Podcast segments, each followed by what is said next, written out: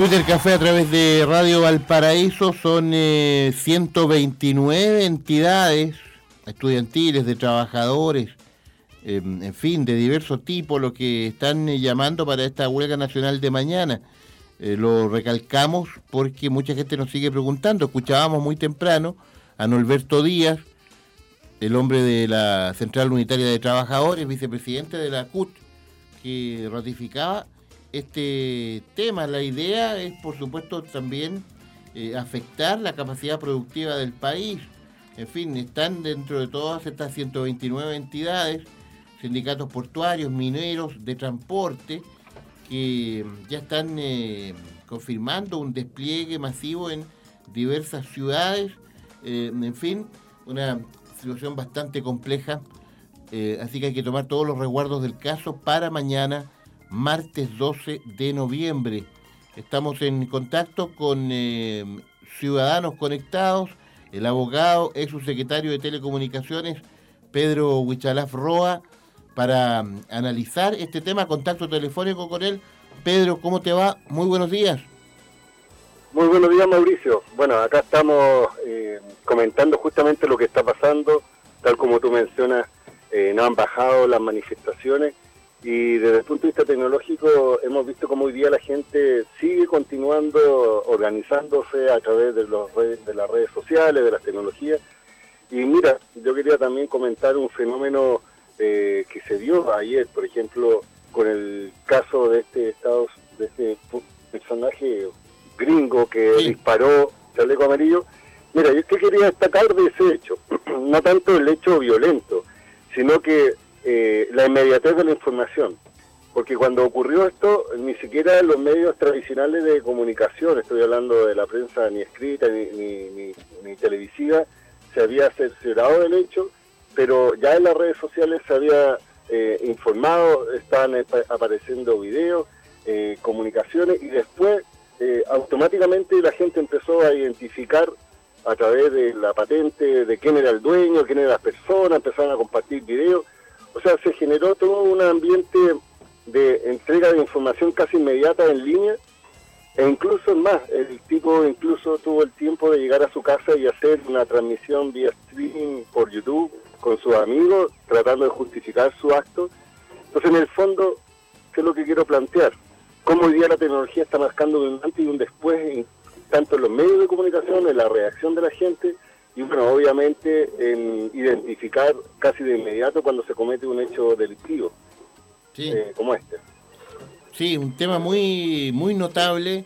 Eh, con, con unos medios tradicionales, eh, Pedro, que lo hemos hablado acá en el programa, que básicamente la televisión, eh, la prensa escrita, eh, que definitivamente van, van a la baja y con muy poca confiabilidad de parte de la gente, Pedro. Mira, van a la baja y en credibilidad y de hecho eh, ya existían antecedentes previos, sobre todo en la televisión, respecto a que los directores ejecutivos se habían reunido en la moneda, en que eh, ya habían despedido de algunos jefes de prensa de Canal 13, después un despido de, panelistas de, televisión nacional, incluyendo un abogado que siempre va a hacer sus exposiciones. Entonces yo creo que la gente tiene un claro, eh, eh, no sé si desprecio, pero sí desconfianza absoluta tanto en los medios tradicionales como esto, y se viraliza la información mucho más rápido. Y yo creo que ya la gente está empezando a ser eh, más certero en cuanto a que, por ejemplo, si tú te das cuenta, cuando filmaban este acto del, del, gringo, de inmediato le pedían los nombres a las personas, grababan las patentes, o sea, tenían un fin investigativo, digamos así, mucho más eficiente y de medios de prueba que simplemente grabar. Se lo está... Sí, eh, Pedro estas fuentes de información ahora y la están validando. Sí, correcto. Se, nos interrumpió ahí unos segundos el llamado. Eh, te pedimos que, que, se mantenga ahí lo más cercano ahí de alguna de alguna ventana. Ahí estamos en contacto con Pedro Huichalaf, contacto telefónico hasta ahora. Él está en la región metropolitana. Eh, Pedro, acá Pablo te quiere saludar eh, en el Twitter Café. Hola Pedro, muy buenos días. Oye, este tema eh, de las redes sociales, los hashtags, el Chile debe cambiar partiendo por cambiar a todos los panelistas políticos, diputados y senadores, y etcétera, etcétera, de la televisión chilena, porque ellos son parte del problema, no de las soluciones. O sea, mira, de hecho, eso es lo que ocurre en este momento. Si tú te das cuenta, el presidente mencionó que quiere hacer reforma a la Constitución, después ahora está mencionando de que quiere que el Congreso haga una nueva Constitución y que el plebiscito lo, lo ratifique, pero resulta que quiere utilizar a la misma gente, o los mismos parlamentarios, que no fueron eh, elegidos democráticamente para cambiar una Constitución, sino que para, para un trabajo eh, que ya está siendo cuestionado por, creo que la solución sea ni mantener a los mismos parlamentarios para un fin tan específico como cambiar la constitución, y esto que estoy manifestando yo lo está diciendo toda la gente. Es decir, yo creo que el presidente está enmendando el rumbo en el sentido de pensar de que ya se abre la nueva constitución. Si tú te das cuenta también lo hizo después de una reunión en su casa con parlamentarios de oposición, donde al final la gente percibe que esto es una solución entre cuatro paredes y eh, yo creo que eh, si no enmenda más el rumbo, en el sentido de que se definan si va a ser el Congreso, bueno, que sean eh, personas elegidas para este fin y no lo mismo, porque las manifestaciones son muy claras. Yo creo que la gente está utilizando ya no tradicionales, como, como bien tú lo decías, alguna entrevista o panelista, que no representan el sentir de la gente, sino que ahora sea un proceso más constituyente donde la voluntad de la gente se manifieste a través de propios representantes elegidos para este fin. Sí, claro. Em, eh, Pedro, en definitiva, eh, si bien ya el gobierno se abre a una nueva constitución, em, la, idea es que también siga escuchando la, la, forma en llegar a esa nueva constitución eh, y, ahí tú ves que, que, esa podría ser una instancia definitiva, Pedro. Sí, porque mira, eh, lo que pasa es que la gente está cada vez más informada y está mirando los distintos procesos históricos de distintos países y, esto de decir, si hay asamblea constituyente vamos a hacer un Venezuela, eh, yo creo que ya esas caricaturas no funcionan porque la gente se está dando cuenta de que este proceso o este esta metodología de tener a los mismos actores políticos que están desacreditados, eh, con un gobierno que tuvo que cambiar su agenda de gobierno, donde la gente no, no le interesa eh, mantener ningún estatus ni privilegio, eh, lo está manifestando claramente y siento que al final el presidente va a tener la misma resistencia, tal como tú decías, estos llamados a paro, estos llamados a movilizaciones no van a ceder hasta que el presidente no se dé cuenta que él, como alguien lo dijo por ahí, él es parte del problema en este momento si no busca la solución. Entonces eh, yo siento que imagínate, el otro día salió en los medios también que él sigue siendo asesorado por Chadwick a pesar de que ya no es ministro. Entonces uno dice, bueno, o va a haber continuidad y que no la gente no está de acuerdo, o tiene que haber un proceso limpio de cero y, no justificar con que esta constitución ya fue modificada tantas veces. A la gente no le importa eso. Y yo siento que una metodología, un termómetro, una forma para verificar lo que la gente está hoy día manifestando, por la cantidad ya sea de dispositivos, de redes sociales y de, forma de manifestar, son, por ejemplo, estos cabildos ciudadanos, son estos eh, llamados de los alcaldes de hacer unas elecciones que, o sea, más que elecciones, son un plebiscito eh, comunal que no es vinculante, pero te demuestra un poco lo que la gente quiere. Oiga, eh, Pedro, hablando de este movimiento de mañana, eh, y, de, todas las movilizaciones en general. Eh, aquí las redes sociales juegan un rol fundamental. La gente se informa respecto de lo que está ocurriendo en lo que a manifestaciones se refiere a través de las redes sociales eh, y, llama muchísimo la atención la forma en que las redes sociales están actuando a partir de las diversas entidades que están convocando esta actividad de mañana. llama mucho la atención la forma de, de, información, la forma en que están llegando a la, a la gente. ¿Cómo aprecias tú este tema y, cómo se está viviendo en la región metropolitana este, este llamado a huelga general para mañana? Sí, bueno, tal como tú lo mencionas y tal como lo dice Chile Despertó, Chile está cambiando y el mundo está cambiando con el uso de las tecnologías. Nosotros muchas veces lo hemos dicho en el programa de Ciudadanos Conectados, ahí en Radio Paraíso, en sesiones anteriores, cómo hoy día la transformación digital hace que las personas adopten otras formas de comunicación más inmediata, más, más directa, existen más rápidamente soluciones donde hay más evidencia de estos cambios a través de los videos, de los audios, de los memes, y por eso, si tú te das cuenta, ninguna de estas manifestaciones, ninguna de estas concentraciones o, o en este caso llamado convocatoria son realizados por partidos políticos. O sea, los partidos políticos hoy día están absolutamente desfasados, anacrónicos en cuanto a la representatividad.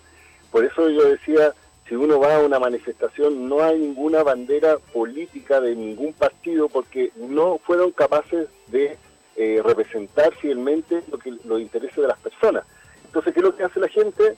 Eh, seguía más por eh, intereses propios, por agrupaciones, por, en este caso ahora se han sumado un poco estos movimientos de sindicatos y otras organizaciones que siento, que siento, perdón, que cuando ellos convocaban anteriormente no iba mucha gente, pero ahora se suman y se complementan. Entonces, cada vez que hay una eh, convocatoria, son múltiples actores que están convocando y así aumenta la cantidad de personas que están sumándose. Solo para dar un pequeño dato, yo participé hace muy poco, lo, dije, en una um, cabildo eh, que hicimos, por ejemplo, ex alumnos del Colegio Rubén Castro, donde yo participo en Viña del Mar, y no había ningún tinte político detrás. Éramos personas que estábamos dialogando y que incluso nos vamos a postergar una segunda sesión, pero al final uno te das cuenta de que la gente tiene opinión, tiene eh, ideas y probablemente no están siendo representadas con el sistema actual y esa es la crisis en la que nos encontramos. Y los medios de comunicación no tradicionales, redes sociales, WhatsApp, Twitter y todo, están sustituyendo en cierta forma a esos actores intermediarios que antes teníamos. Esa autoridad intermedia hoy día se produce una inmediatez. Hay un llamado directo, por ejemplo, de la gente al presidente. Ya no pasa por los ministros, no pasa por los subsecretarios, no pasa directamente. Y además y esta es una parte que a mí eh, yo quiero resaltar, las autoridades tienen que entender, tienen que entender que eh, sus palabras y sus responsabilidades que se comparten por redes sociales tienen un efecto. ¿Por qué te lo comento? Porque en el caso, yo, yo puse un tuit de, un video donde la alcaldesa de Línea, eh, Virginia Rineto, decía, llama a los vecinos a cuidarse, cuidar el entorno y a volver en paz porque ya nos, nos vimos superados por estos actos vandálicos y de ahí surgen los chalecos amarillos en Reñaca, de ahí surge una persona que fue golpeada en su cabeza, una mujer, y de ahí surge un chaleco amarillo que dispara en contra de manifestantes. Entonces, yo siento que hay una responsabilidad también, tanto de la alcaldesa, de, no, de no medir sus palabras, pero de entender que las redes sociales aumentan y amplifican esos tipos de mensajes. Oiga, Pedro, y este tema de las redes sociales ha llevado a hacer un seguimiento más acabado, a que las inteligencias de nuestro país, las Fuerzas Armadas y tanto la inteligencia política, empiezan a poner ojo. Pero usted sabe que en las redes sociales hay otros sitios como Telegram, señal Telegram, ya que sale por fuera de todas las redes sociales y tienen código oculto y ahí no hay cómo pillarla. Sí, mira, efectivamente, uno de los problemas que tiene la inteligencia, entre comillas, o la antigua inteligencia, es que tenía, por ejemplo, contacto directo con los medios tradicionales. Tenían agentes o medios informantes en los medios de prensa. Todos sabemos eh, la época de la dictadura militar, como por ejemplo un medio de comunicación importante como el Mercurio tuvo participación y vinculación con medios extranjeros eh, que, hicieron un efecto en el Estado de Derecho del país.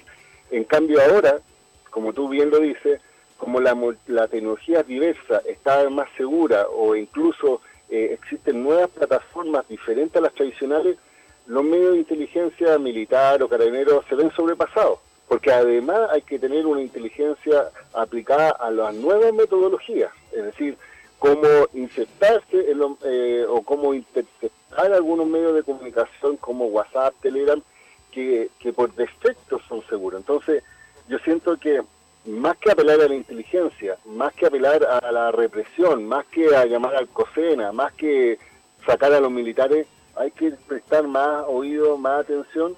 Y yo siempre he mencionado, los vándalos o el vandalismo está asociado a las manifestaciones, pero si no hay manifestaciones no van a aparecer los vandalistas, los, los que hacen desmanes.